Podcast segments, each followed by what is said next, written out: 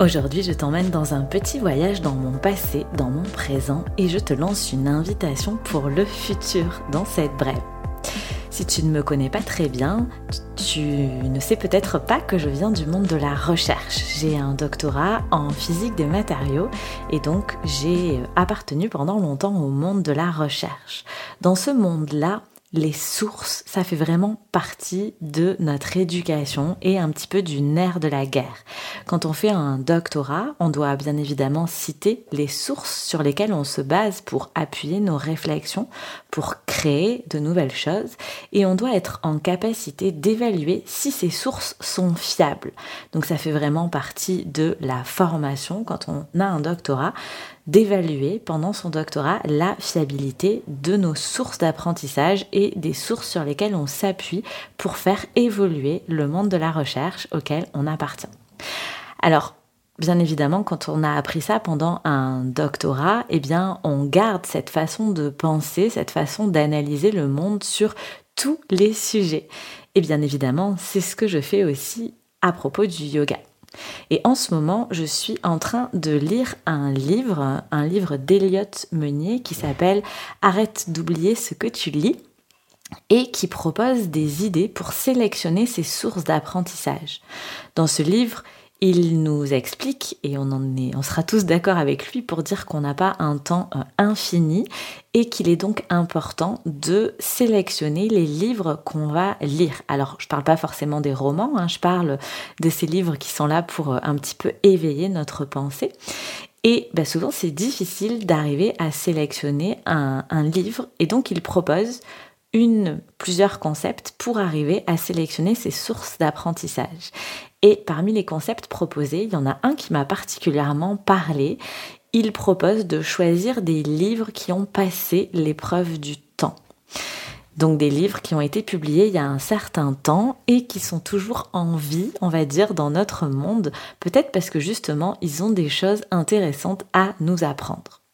Et je me disais que cette réflexion autour de la sélection de ces sources d'apprentissage était certes valable pour un livre, mais je pense qu'elle était encore plus valable et encore plus importante quand il s'agit de choisir une formation, par exemple une formation pour les profs de yoga pour compléter sa formation de prof de yoga.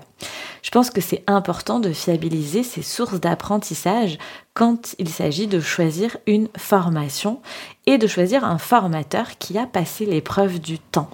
Parce qu'on est quand même dans une époque où il pleut des formations et des compléments de formation pour les profs de yoga. Et je pense que c'est parfois assez difficile de choisir une formation et d'être en confiance avec ce choix. Alors bien sûr, hein, on choisit une formation avec ses tripes parce que le formateur nous parle, parce qu'on a vu un contenu gratuit euh, qui nous a, qui nous a plu, qui euh, a potentiellement répondu à un problème qu'on a à cet instant. Et d'ailleurs, on choisit vraiment, euh, en général, on décide de faire une formation parce qu'on a un problème qu'on a bien identifié et qu'on a besoin de le résoudre. Et je pense qu'une façon d'être un peu plus sûr de son choix de formation, c'est de choisir un formateur qui a passé l'épreuve du temps. Parce que si tu choisis un formateur, par exemple, qui enseigne le yoga depuis plusieurs années, il va pouvoir te faire profiter de toute son expérience. Notamment si euh, il a survécu au Covid, il a sûrement rencontré euh, plein d'élèves euh, avec des morphologies très différentes, avec des problématiques très différentes.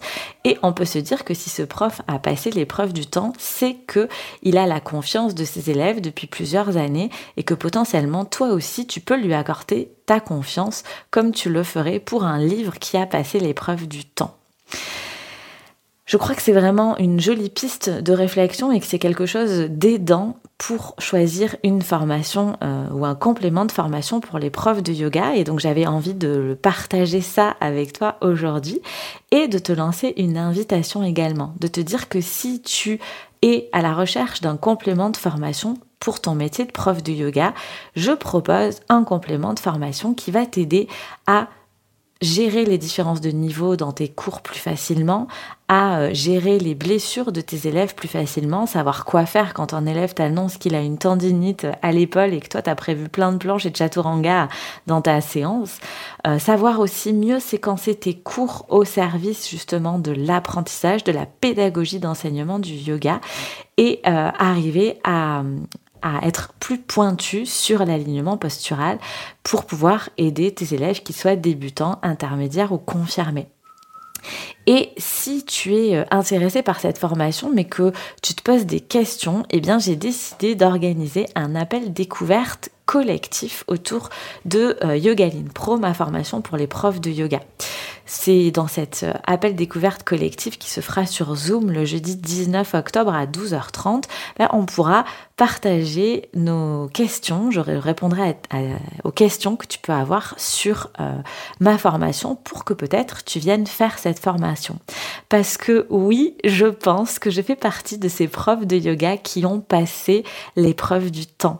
Ça fait maintenant plus de 8 ans que j'enseigne le yoga à temps plein au même endroit et je me permets de dire que je pense avoir passé l'épreuve du temps parce que ça fait maintenant plusieurs années que mes cours de yoga sont pleins.